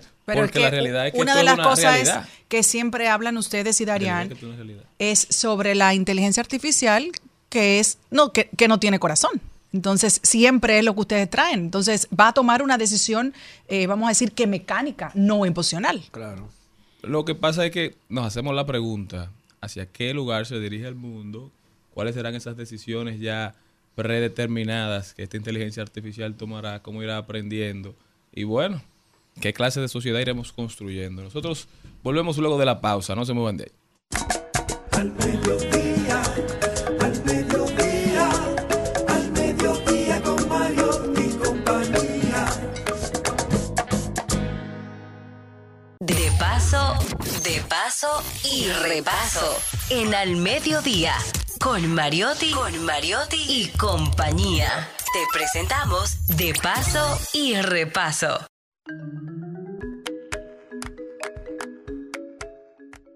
Señores, Malena me mandó algo aquí que yo lo estoy buscando para ponerlo porque me pareció súper interesante. Oigan esto. Hola Malena, ¿cómo estás? Mira, voy camino a mi casa a comer y estoy oyendo el programa. Dile, dile a esta niña que eso, eh, así es que se debe de hacer, fluir y perseguir mariposas y que esas mariposas vayan llenadas de sueños. Uy. Eh, un, eh, A propósito que Maribel decía que llevó a su madre este fin de semana a, su- a la tierra que la vio nacer. a Plaza Cacique. Y mientras su madre conversaba y todo el mundo estaba entretenido, co- conociéndose, ella andaba maroteando detrás de una mariposa. haciéndole foto a una mariposa, pero yo nunca, parecía un colibrí, porque yo nunca he visto una, una mariposa que moviera tanta la sala. bueno, señores, estoy muy feliz de, de recibir a la invitada que tengo hoy. Es una felicidad del alma y, y una alegría y también un orgullo, porque cuando, cuando vemos a personas de nuestro país triunfando, como dicen, en el extranjero, no se pone contenta. Pero si además esa persona está ligada por el, por el corazón y la admiración a figuras importantes de nuestro país, entonces eh, se dobla. Y tercero, imagínate tú, un hermano mío. Tenemos de invitada a Melody Arlene Pérez, hija de nuestro querido amigo, hermano y compositor Mario Díaz, quien, quien la acompaña, pero te, te, te recibimos con, vamos a recibirte con un aplauso para empezar. Melody, bienvenida. Eres eh, modelo, eres actriz y además eres reina. Eh, reina de la parada del Bronx, reina adulta, o sea que es una condición cuasi permanente. Y también tienes otro reinado, pero vayamos por parte. ¿A qué edad te fuiste para los Estados Unidos y cuál es tu, cómo se dio tu vinculación con el arte. modelaje, con la pasarela, con el arte? Yo llegué a los Estados Unidos cuando tenía 17 años de edad. Y siempre desde niña a mí me gustó mucho lo que es el modelaje, todo eso, el arte en general, la actuación, el canto, el baile, todo. Pero pues eh, no fue hasta el 2019, o sea, ya yo, ya yo era mayorcita, cuando comencé con lo del modelaje. Eh, mayorcita, pero tú todavía sea, una- un poquito más mayorcita de la edad a la que yo llegué allá. ¿Se, se- se te fue fácil o difícil integrarte a esa nueva sociedad? Eh, Sí, sí, para mí fue un poco difícil, eh, porque pues eh, a veces no reunía los recursos para poder am, tomar las clases de modelaje y todo eso. Entonces, por esa razón no pude, no pude hacerlo más joven, sino ya después de un tiempo. ¿Cómo fue, por ejemplo, el proceso de selección de tu selección como reina del Bronx? Pues este mm, fue un proceso de 10 meses. Se hacen escrutinios cada mes y tenemos que presentarnos frente a un público este, y demostrar eh, eh, que podemos, sabemos expresarnos en el idioma, que sabemos eh, dominar una pasarela y todo eso. Entonces, eh, se hace con votos también en las redes sociales, en Instagram, en Facebook. La gente vota, la gente comenta y también en persona, en los escrutinios, iban personas... este, Jurados. Exacto. Y eso es un proceso un poco largo y le doy gracias a Dios que el, en el décimo escrutinio gané la corona. Excelente. Pero tú eres reina de, tú eres también reina de, de otra cosa que es más permanente e importante en la actualidad. ¿Cuál es? Del Miss Beauty America International, USA. Oh, dilo otra vez. Miss American. Beauty America ah, Miss Beauty. O sea, como Miss Belleza América Internacional. Internacional en español. Sí, pero yo soy USA que es el, el único que se hace allá en Estados Unidos y yo ah, gané representando las dominicanas en la diáspora. Oh, ¿y cómo se dio eso? ¿Cuándo fue la, la elección? Eso fue en febrero de este año y fue en New Jersey en un sitio llamado La Fiesta. Oh, pero tú deberías andar con tu... con- ¿Verdad? Eh, Con su banda. con su bueno, banda. Si, si tú eres Miss, claro, pues para que la, la use más. ¿Y, ¿Y qué ha significado todo, todo este logro a nivel emocional para ti? ¿Y qué tienes después que ella entregue esa corona? ¿Para qué te quieres dedicar? Bueno, eh, a nivel personal me siento muy feliz porque desde niña yo siempre soñé con algo así. Nunca imaginé que lo iba a lograr, jamás. Me pasó por la mente que algún día se iba a hacer realidad el sueño de ser reina. Eh, y pues eh, yo quiero transmitir el mensaje a todas las mujeres, tanto dominicanas como a nivel internacional, de que a pesar de que uno, luego de cierta edad y que ya uno tenga hijos y lo que sea, uno puede llegar a lograr sus sueños, uno puede hacerse una carrera universitaria, uno puede llegar a ser reina también. Por eso ganó, habla lindo. Y es bella. en tu- eh, exacto, en, tu- en- en tus intereses eh, personales, por algo más que, que el arte, está, por ejemplo, también siendo tú, por ejemplo, hija de, de- de Mario, ah, me imagino que su vocación y su ha tenido un peso sobre ti. ¿Estás interesada en hacer una carrera artística? Sí, sí, a mí de por sí me encanta la actuación. Ya estuve en un mediometraje y pues me encantaría en un futuro pues continuar con Eh, eso. Háblame del mediometraje. Dale play, ¿cómo se llamaba? Sí, Dale Play, una, eh, producido por NYC Latin Media. ¿Y qué papel hiciste ahí? Yo hice el papel de la profesora Carola. Ajá, ¿y Es cómo era la como- profesora Carola? Es como una, terape era como una terapeuta en un eh, centro para personas eh, con problemas mentales. Wow. Sí. ¿Y te gustó eso? Sí, sí, fue muy bonito. Ok, está bien. Estamos bien de modelaje, estamos bien de actuación, pero ¿y del canto qué, querida? ¿Escribes canciones, cantas? Mm, de pequeña sí, yo a veces me ponía a escribir canciones y eso, em, pero como que ese no ha sido mi fuerte. Eh, sí me gusta mucho cantar, eso sí. ¿Tú cantas las canciones de tu papá o, o cantas las canciones? ¿Cuál, cuál es el artista que te gusta? Bueno, esa pregunta sí está difícil porque a mí me encantan muchas, muchos artistas. Es difícil para mí decir, oh, este es mi favorito o mi favorito. ¿Y de la de tu papá, cuál es tu favorita? Muchísimas, me gustan muchas de mi papá. Cante una, a ver, quiero Ah, ver. Me gusta mucho Corazón de Azúcar, Dale de la New. York Band. Dale un ching. Ay, no, no me pongan en eso.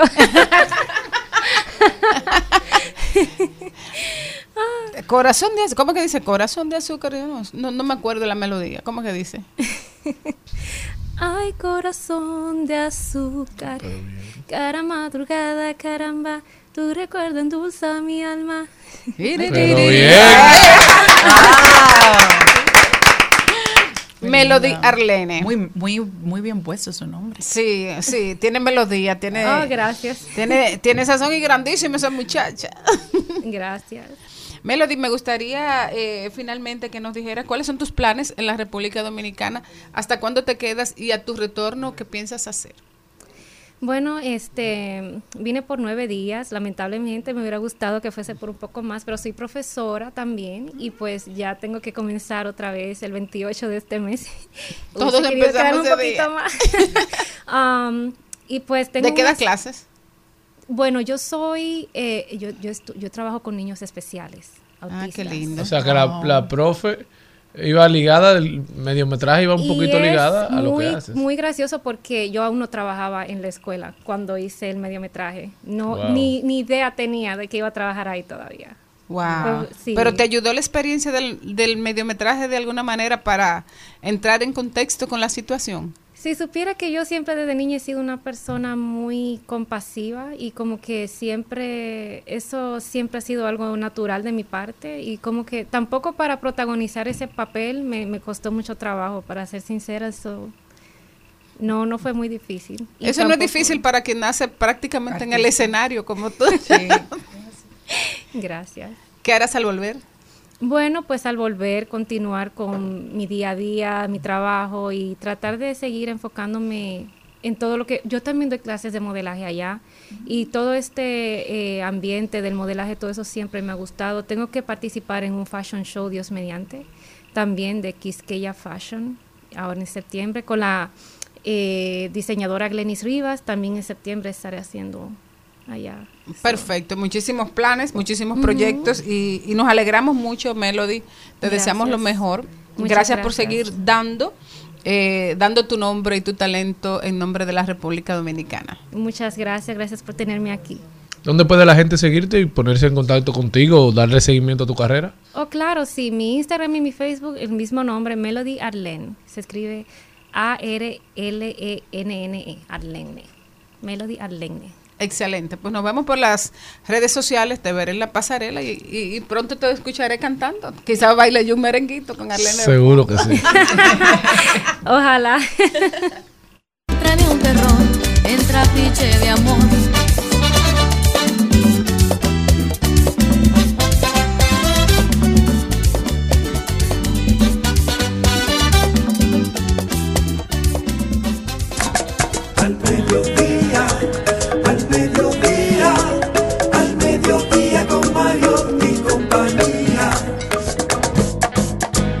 Trending, Topics. Al mediodía. Con Mariotti y compañía. Presentamos Trending Topics.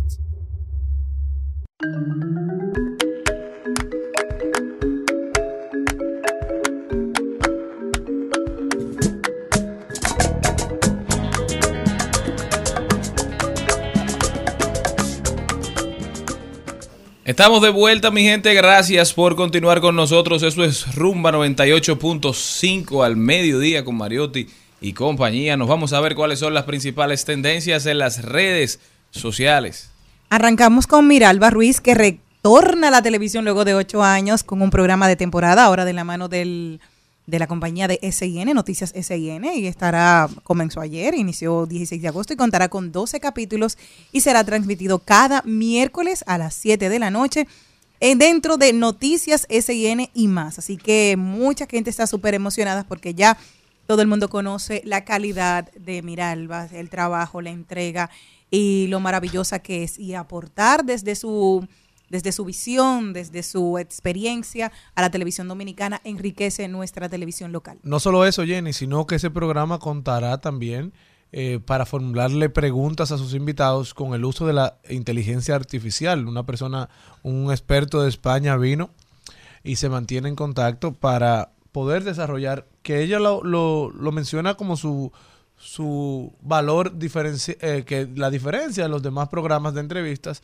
es un programa de temporada, por lo cual felicitamos a Miralba. Pudimos estar en el anuncio a los medios de su del lanzamiento de su programa y la verdad que lo que se esparció allí fue un programa con muchísimo propósito y sobre todo que agrega valor eh, al talento dominicano, agrega valor a una clase política que mucho le ha aportado a este país, aunque no se venda todo lo bueno que ocurre desde la clase política. Felicitarla, muy talentosa, muy trabajadora. Eh, tuve la oportunidad de que me invitara, lamentablemente no pude asistir, pero les envié todos mis besos y abrazos porque Miralba ha sido una compañera siempre que apoya a toda la clase y sobre todo a las mujeres. Así que bendiciones para ella. ¿Qué más? ¿Cuál es la, pro- la próxima tendencia? Bueno, yo tengo la guerra de la restauración, hay que decir, no sé si lo, si ustedes lo comentaron ya en el programa al inicio, que estuvimos celebrando con orgullo eh, la valiente gesta y es una de las tendencias, me hace sentir muy feliz de que sea tendencia también en el día de hoy, la gesta de la guerra de la restauración, símbolo de nuestra independencia nacional dominicana y fundamento de nuestro compromiso con el proyecto de nación, liderada por Gregorio Luperón. Es una de las tendencias de este día.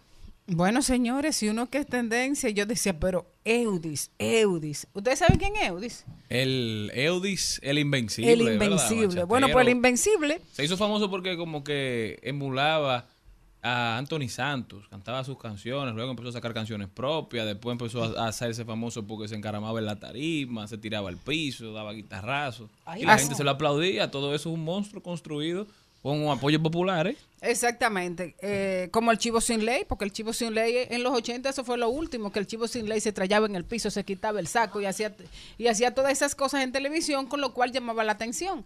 Pero Eudis eh, sigue intentando en, en esta era del espectáculo y más, o de las barbaridades y más, seguir llamando la atención sobre su nombre. Ya sabemos que es Eudi, sabemos que es el Invencible, y el Invencible se desnudó, enseñó su parte en pleno show, ¿Cómo y por eso, y por eso es tendencia en las redes No, sociales. no, Pero lo, está- supuestamente- ¿lo están aplaudiendo o lloraron la gente que estaba No, no, ganando? eso fue un show, pero porque supuestamente hasta intentó como tener relaciones encima de la tarima con una muchacha. Porque no, porque la muchacha se desnudó. lo, lo que pasa es que la muchacha se desnudó primero. También. O sea, ella enseñó toda su parte. Y no puso metieron presa a los dos. Se puso de espalda. Casi le, le dieron Y- otros, le pidieron otros No, pero yo No, te digo a ti. eh, no, él ahora es tendencia. Oye, eso es lo que yo digo, esta doble moral de nuestro país. Es decir, co- e- ese tipo de cosas no es para celebrarlo ni para estar haciendo viral esa, bueno, gente. No, no Pero necesariamente. yo lo que digo es que a veces nos hacemos los locos. Eudi, yo te dije ya de la trayectoria de Eudi. Eudi tiene muchos años Haciendo dando locura. contenido, haciendo locura, dando show, que se tira de una tarima, que se sube en otra, que se sube. En la fiesta de Telemicro, recuerdo, se subió por, por los, los andamios. Ay, señores, lo y la gente le celebra toda esa fiesta. Sí, La pero que también busca mucho porque Sí, tú tienes y media es que hora tú te- en Twitter está, en Tú lo Twitter está. buscando. Ni me enseñes. Pásame Que tu nada. No, no, señores, pero esas son las cosas que nosotros no debemos promover ni, ni aprobar ni No, apoyar. no, no, no. Porque Yo lo que sé es que Maribel no lo podrá olvidar. El que acepta lo mucho, acepta Bueno, lo poco. yo pienso no- que deberían de llamarlo de la justicia a Yo él también. y a la muchacha que se quitó Pero la Dios ropa. Señores, y todavía, Pero no, pero las lamentablemente. mujeres se, ponen, se quitan la ropa en todos los sitios. Bueno, porque la metan presa tarimas a la que lo hagan, porque pues entonces en- que, la justicia la llame, porque eso no debemos normalizarlo. En todas las tarimas que suben mujeres aquí en Estados Unidos, sobre todo dominicanas, terminan bajándose los pantalones. Qué locura, ¿eh? Así Es que una no quiere- locura. Pero No, ¿por no, qué pero quieren está mal, promovernos de sí. esa manera? ¿Eh? Ahí es que el espectáculo público tiene que involucrarse. Una no, no negándole canciones a Romeo. Claro. Bueno, pero también es tendencia Luis Abinader, que en este momento, hace unos minutos, inscribió su candidatura a la reelección pres. Oh, pero ¿y, y esta contentura? El grito no iba. Inscribió su candidatura a la presidencia de la República.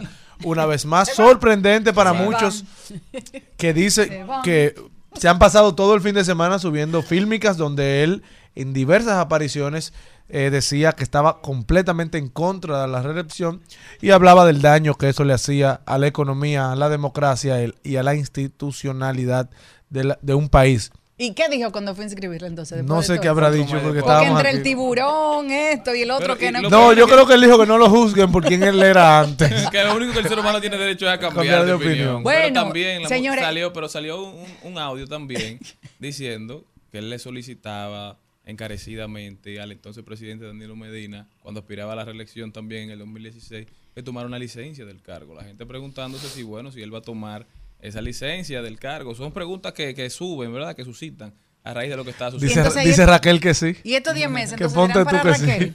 ¿Eh? Y estos 10 meses serán para Raquel. Otra tendencia, otra merece. tendencia. Le dictan tres meses, señores, a- al que le dio la bofetada a la MET, tres meses de coerción al cubano, al DGC. Un abuso eso. Un abuso. Debieron, debieron darle 15 y mandarlo para su casa. Deportarlo, para sí. Cuba, por abusador. También, hablando de justicia, también se encuentra en este momento el doctorcito, el hijo del doctor Nastra, eh, buscando que le varíen la medida de coerción por el caso del joven mm, Joshua. Eh, entiendo que, a mi opinión muy personal, que pudiera variársele, eh, pues tiene suficiente arraigo para que se le conozca el juicio sin estar detenido. Recordando, señores, que la prisión preventiva es una medida excepcional. No, es la, no debería ser la regla, porque no puede haber una condena anticipada ante un hecho que se presume eh, cometió una persona. Entonces, esperemos que la justicia no se deje provocar por los medios, por gente que quiere eh, ver eh, que lo peor pase y que el morbo invada las decisiones. Yo creo que perfectamente puede conocer este proceso sobre una de las medidas que la ley impone como las medidas naturales y no como siempre usando la extraordinaria para que la gente esté tranquila. Yesa Ellis es otra de las tendencias del día de hoy, pero es la hija de, Yari- de Yankee, la más pequeña, que hablaba, ella es influencer de maquillaje y siempre va mostrando todo y dijo que le llegó la depresión, que ella nunca pensó que podría tener depresión, porque dice, tengo salud, tengo familia, tengo dinero, tengo de todo, Pero la presión también que recibe a través de redes sociales, que han sido bastante feroces. ¿Por qué? Por eso estuvo, mi amor, la gente le ha dicho que ella es muy gorda por ser hijo, que se vive puñando la cara, que demasiadas un cosas bullying, que tiene. Entonces, hay un ciberbullying hacia ella muchísimo, que su mamá se ve más joven que ella, que no invente ponerse botox. Entonces tú sabes que todos los comentarios al final te pasan factura y ella dijo que fue ya diagnosticada y que ella dijo, nunca pensé y ahora mismo estoy trabajando en eso, por eso me había alejado un poco de las redes sociales para poder desintoxicarse. Señor, me gustó muchísimo lo que decía Maribel ahorita de perseguir las mariposas. Vamos a conectarnos un poco con la naturaleza, con nosotros, e irnos a dar cosas que nos dan alegría, volver a recuperar. eh, cositas que le pueden hacer a usted.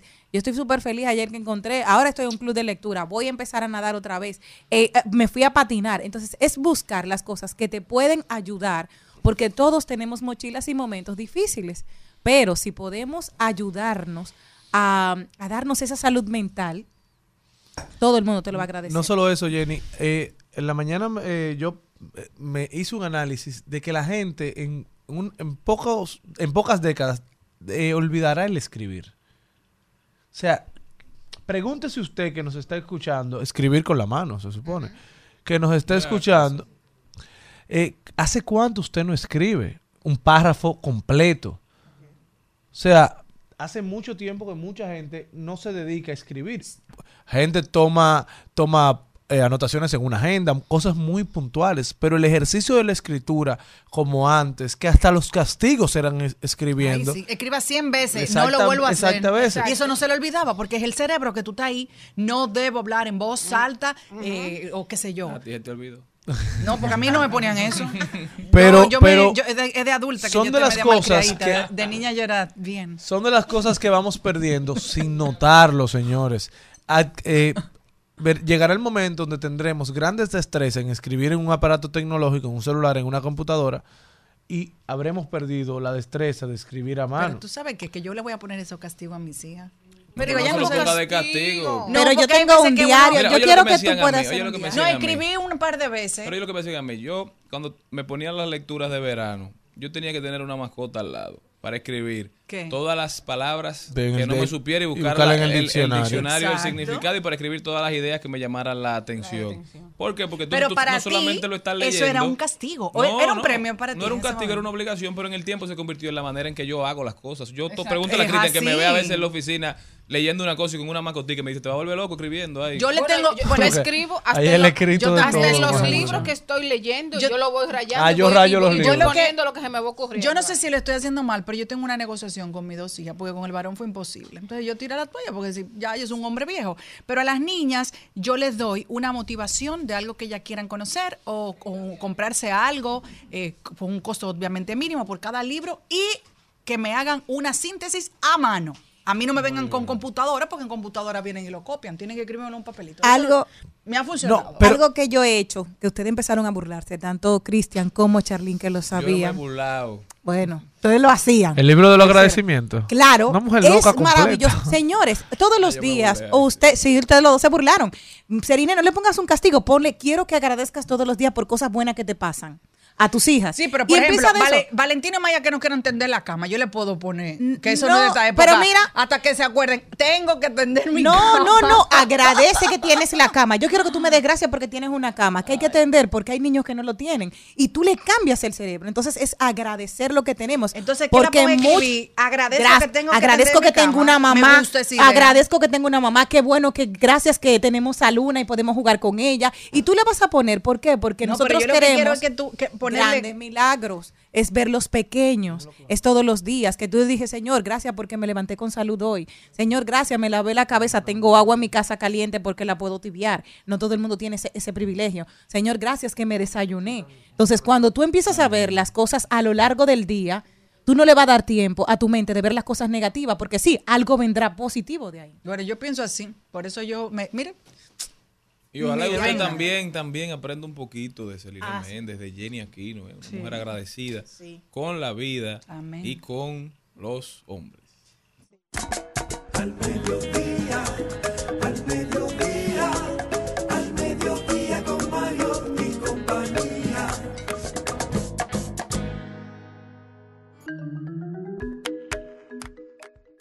Estamos de vuelta, mi gente, por Rumba 98.5 para toda la provincia de Santo Domingo y el Distrito Nacional. Recuerden que estamos por Mambo 94.3 para la provincia de Altagracia, Bávaro y Punta Cana y todo el este del país. También Premium 101.1 FM para casi todo el Cibao. Santiago, Moca, La Vega, Salcedo, Bonao y San Francisco de Macorís. Eso es al mediodía con Mariotti y compañía. Gracias por su sintonía. Maribel Contreras, Celine Méndez, Jenny Aquino, don Cristian Morelli, Charlie Mariotti Jr., siempre felices, agradecidos de contar con ustedes. Ahora nos vamos con una invitada muy especial. Ella es Patricia Nadal, vocera de Relaciones Públicas del Ministerio de Cultura, y nos viene a hablar de la Feria Internacional del Libro Santo Domingo 2023. Patricia, bienvenida.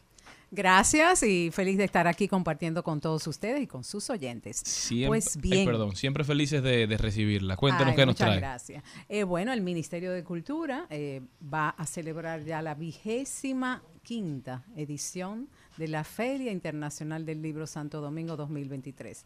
El escenario hermoso, remozado de la Plaza de la Cultura, Juan Pablo Duarte, y van a ser 10 días de esta gran fiesta cultural y literaria a partir del 24 de agosto al 3 de septiembre, desde las 9 de la mañana hasta las 9 de la noche totalmente gratis, más de 300 actividades, unas 35 actividades diarias en toda el área de nuestros museos, totalmente remodelados y remozados, y un sinnúmero de innovaciones que vamos a contar acá.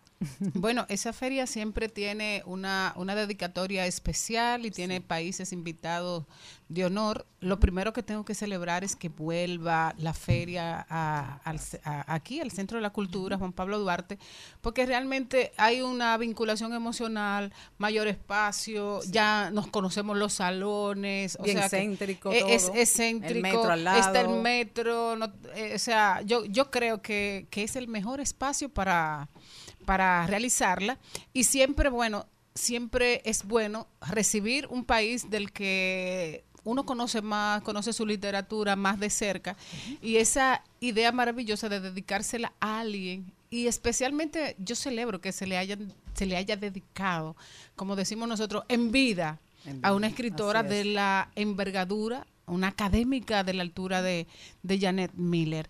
Cuéntame de, de esas dos dedicatorias, del país al que se dedica, eh, de Janet, y qué vamos a tener alrededor de la obra de Janet dentro del formato de la Feria del Libro. Indudablemente, una gran, gran eh, escritora, eh, poeta, narradora, Premio Nacional de Literatura en el año 2011, nuestra gran Janet Miller. Eh, vamos a tener un pabellón especial en honor a ella en el Museo de Historia y Geografía. Ahí va a haber un sinnúmero de actividades alrededor de toda su trayectoria brillante y relevante, eh, visitas guiadas, presentaciones de libros, eh, recital de poemas y definitivamente para que tanto los niños, jóvenes, adultos puedan enriquecerse ¿no? con todo ese legado cultural de nuestra gran homenajeada Janet Miller. País invitado en este año, Israel. Israel con una riqueza cultural y literaria eh, a nivel mundial, milenaria, y con varios premios Nobel en su existir. Y es la forma de lograr fortalecer las relaciones eh, de ambas eh, naciones, tanto culturales como literarias. Va a tener también, por igual, un pabellón especial en el Museo de Historia Natural de Israel.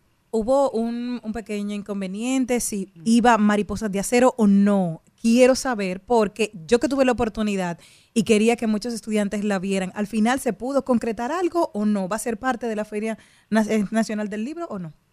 Eh, Internacional. Bueno, te aclaro, fue una gestión eh, de inicio del Ministerio de Educación. Eh, fue tergiversada el presupuesto que se iba a pagar, no eran 40 millones. La ministra de Cultura, la señora Milagros Germán, eh, aclaró eso en uno de los medios de comunicación. eh, que eh, estuvo la semana pasada, y fueron apenas 23 millones lo que iban a costar esas presentaciones, tanto acá en, en el Teatro Nacional. Y ella tiene muy, muy, muy eh, enfocada y quisiera, el deseo de la ministra es lograr llevar eh, esta gran obra, este gran legado histórico, eh, Mariposas de Acero, a, a todas las provincias de manera de lograr ¿no? un presupuesto eh, acomodado.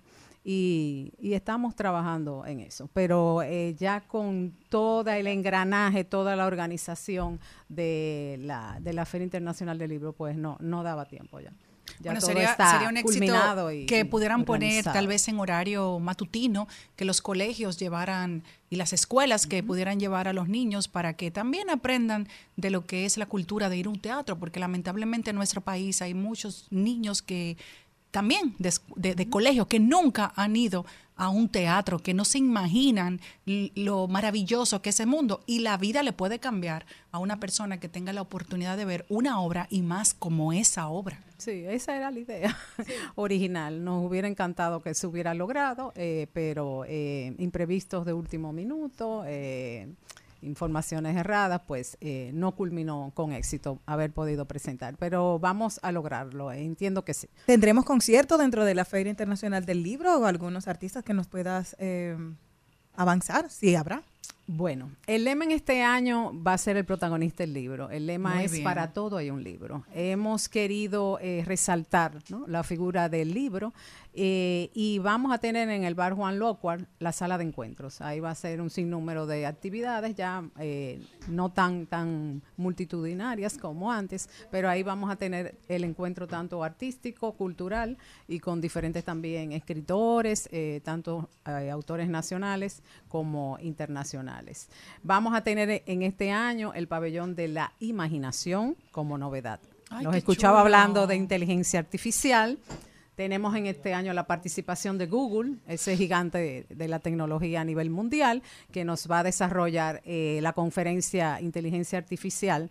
Y por igual, eh, esto va a ser con Gabriel Alvarado, un invitado internacional que va a dar esa conferencia. Y por igual va a dar talleres para cómo armar un libro con herramientas totalmente gratuitas. Eso lo va a hacer solo Google. Este taller, este pabellón de la imaginación va a tener también eh, actividades inmersivas. Vamos a tener a los chicos ganadores de invenciones premiados por la NASA. Intec va a estar ahí también presentando y por igual el Instituto de las Américas con todas Di- esas di- Dice también invenciones. aquí en el programa que ese pabellón va a estar coordinado por Pucamaima. Ah, exactamente. Va- tenemos a Pucamaima también. O sea que va a ser sumamente interesante, un sinnúmero de actividades en ese pabellón de la imaginación. También vamos a tener el pabellón de la poesía azul en la sala Ravelo, al igual que el pabellón de la animación de la lectura, donde va a haber un encuentro con las bibliotecas municipales que van a debatir no todo, todo lo que tenga que ver alrededor del libro. Por igual la sala de universidades. Va a participar Funglode, totalmente oficial en el stand de las eh, ONG, las instituciones por igual privadas y gubernamentales van a tener sus pabellones y ya este año decimos adiós a las carpas. No va a haber montaje de carpas, todo el pabellón de autores eh, dominicanos como escritores internacionales van a tener un pabellón. No vamos a tener carpa, eh, va a ser una infraestructura O sea, totalmente va a ser un solo techada. va a ser un solo pabellón para todos los libros. Eh, van a estar exactamente continuamente y todo totalmente techado. De manera, si llueve, Pero las bien, inclemencias de tiempo no nos van a arruinar nuestra gran feria literaria y del libro. Excelente. Pero siempre hay un, también a, a propósito del teatro, siempre hay eh, dos cosas, porque hay una coincidencia, que tenemos la, la sala Ravelo ahí y tenemos también la cinemateca, siempre hay como un programa relacionado con el cine y el teatro. ¿Qué, qué- qué vamos a tener en esa parte? Sí, en, el, eh, en la Cinemateca vamos a tener la sala de letras, por igual vamos a tener presentaciones de cine, tanto nacional, va a iniciar pasaje de ida, va a aperturar. De Agliberto la de Gilberto Meléndez. Meléndez, definitivamente. Y también vamos a tener ahí em, eh, películas de Israel que vamos Ah, a disfrutar a los amantes del cine y vamos a tener una conferencia magistral de la vicepresidenta de la República en la Cinemateca, en el auditorio. Eso va a suceder el día 28 de agosto alrededor de las 6 de la tarde en el auditorio de la Cinemateca. Pero Y un bien. sinnúmero, sí, de actividades. Patricia Nadal, vocera de Peña. Relaciones Públicas del Ministerio de Cultura. Patricia, muchísimas gracias. Vamos todos a apoyar la Feria Internacional del Libro sin falta. Nosotros continuamos.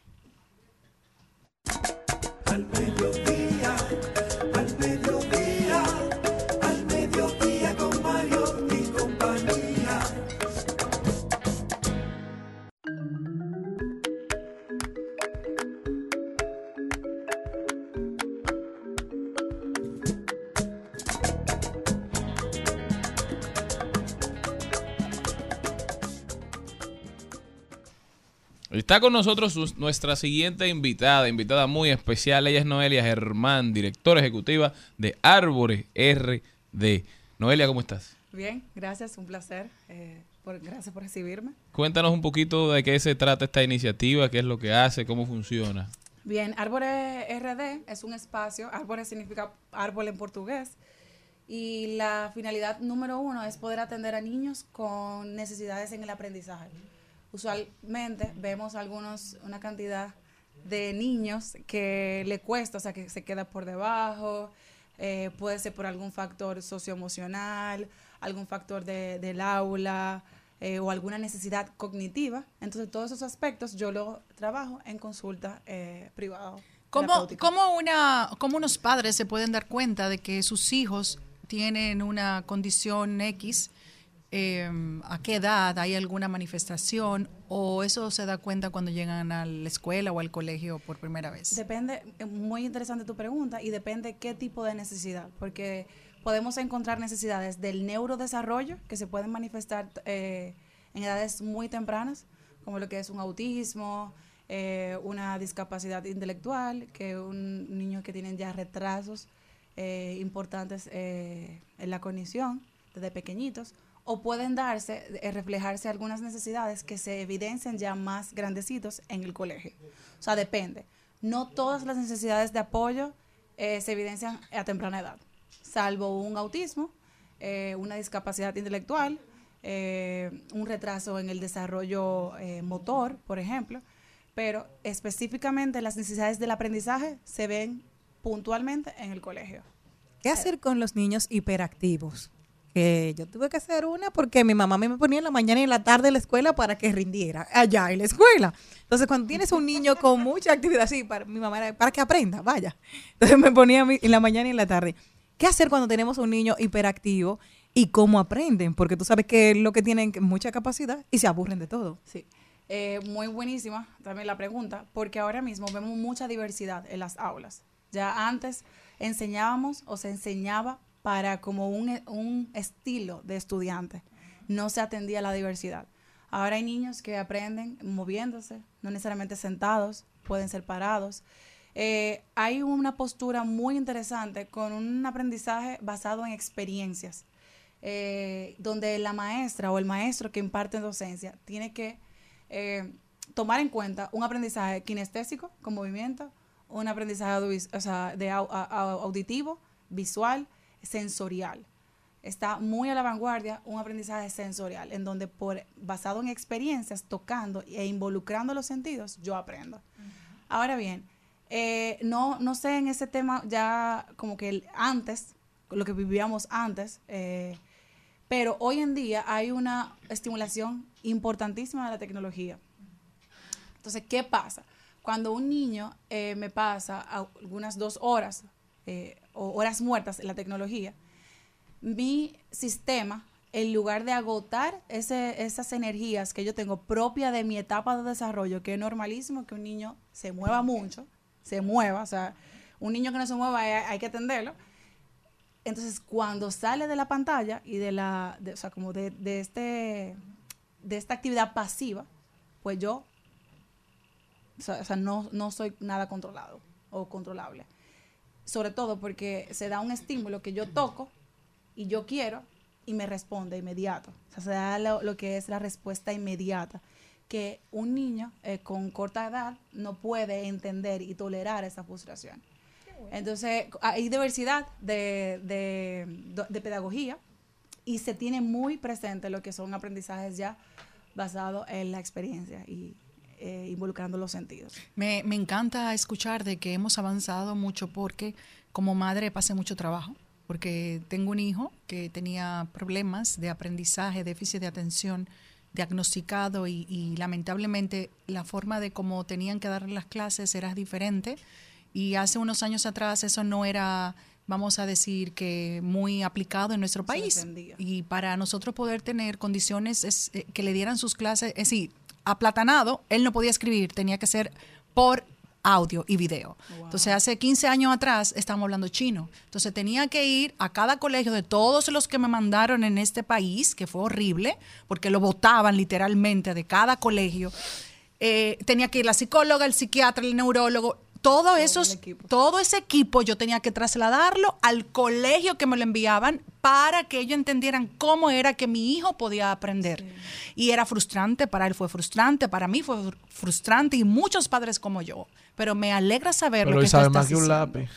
¿Quién? Eh, él. No, al revés. Porque cuando tú estás en un aula de que tú tienes una condición, yo tengo una condición, ¿cómo tú le explicas a un niño de seis años que él tiene una condición y que él no va a aprender igual que tú? Y que le diga una profesora, tú no vas a aprender a leer, que te voten de este colegio. Y se lo dijo al niño. Wow. Sacarle eso al niño de que cada vez que le ponen a leer, él decía, no mami, yo no quiero hacer eso, pero yo no voy a aprender a leer nunca. Yo no voy a aprender nunca a leer. Es decir, no me ponga a leer. Y él tuvo una frustración con aprender a leer porque una profesora graduada de uno de los mejores colegios de aquí, que no debería tener ese título, que mira, nunca le he dicho esto públicamente, pero sí me voy a poner a decirlo porque me imagino que como yo hay muchísimas madres frustradas, le dijo a mi hijo que no iba a aprender a leer nunca. Sí, y es muy importante lo que usted eh, identifica. Yo fui fruto de eso, pero a mí me pasaba con la matemática. De hecho, yo soy psicóloga. Tú, eres, tú tienes, ¿cómo se llama eso? Disle- li- Dislexia, ¿no? ¿Cómo No, es lo de la yo no tengo matemática? nada, o sea, no, no se diagnosticó nada. Y de hecho, yo estoy muy, yo voy muy eh, a favor de no categorizar o tener que mencionar, ah, tú tienes tal cosa. O sea, tú eres un niño que necesita aprender de otras formas. De otra manera. Y ahora mismo, ¿qué vemos en la calle? Diversidad. Di- eh, diferentes puntos de vista. O sea, yo no puedo Y no- categorizar a Y- y, alguien. no siempre es divertida la diversidad. Exa- Y, y no siempre yo tengo que ir, yo puedo respetar tu punto de vista y no, no, no estar de acuerdo contigo. Yo sí pasé eh, dificultad. eh, antes, ustedes recuerdan que los cursos eran muy grandes, eh, tenían muchos alumnos. Exactamente, 40 o 50. Yo vengo fruto de un colegio tradicional y la matemática a mí yo no la entendía muy bien. O sea, a partir de esto y ver profesores puntuales que a favor o en contra de mí apostaron, o sea, A tu fracaso. o, o a mi mejoría, Ah, ok. eso dijo, yo tengo que trabajar con personas, y, o sea, con, con- con el futuro de la sociedad. Una cosa impresionante. Pero porque yo bastante. misma eh, lo, lo vivencié y sé. Y a partir de la resiliencia pude poder tener incluso mi propio centro, mi propio espacio, en voz de esos niños que no se entienden. Entonces, algo muy importante que yo vengo a traer eh, como eh, a manifestarlo en este espacio es la importancia de incluir las emociones en el proceso de enseñanza-aprendizaje. O sea, ya por encima de profesionales que hay aquí debatiendo un tema, hay un ser humano. Es así. Hay un ser humano que se edifica y se construye. Y ya como que yo no puedo aislar el aprendizaje de, de mi forma de, de ser, de mi personalidad. O sea, yo tengo que incluirlo y, y buscar una forma, porque yo no, yo no puedo educar en base a un patrón Claro. o, o igualdad. Los tiempos cambiaron. Noelia Germán con nosotros, directora ejecutiva de Árbore RD. ¿Cómo puede la gente continuar esta conversación tan interesante contigo, ponerse en contacto? Bien, pueden seguirme en mis redes, eh, RD, Árbore con V, eh, 829-933-6662, 829-933-6662.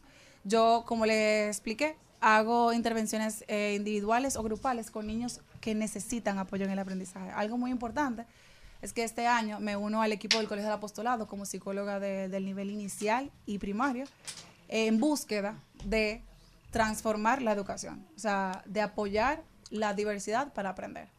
Muchísimas gracias, Noelia. Sumamente interesante. Te invitaremos con más tiempo para conversar de lo que estás haciendo. De verdad que, que felicidades. Y este programa siempre a tu orden y a tu disposición. Muchísimas gracias, mi gente, también por habernos acompañado. Gracias. Hasta mañana, si Dios quiere. Hasta aquí, Mariotti y compañía. Hasta aquí, Mariotti y compañía. Hasta mañana.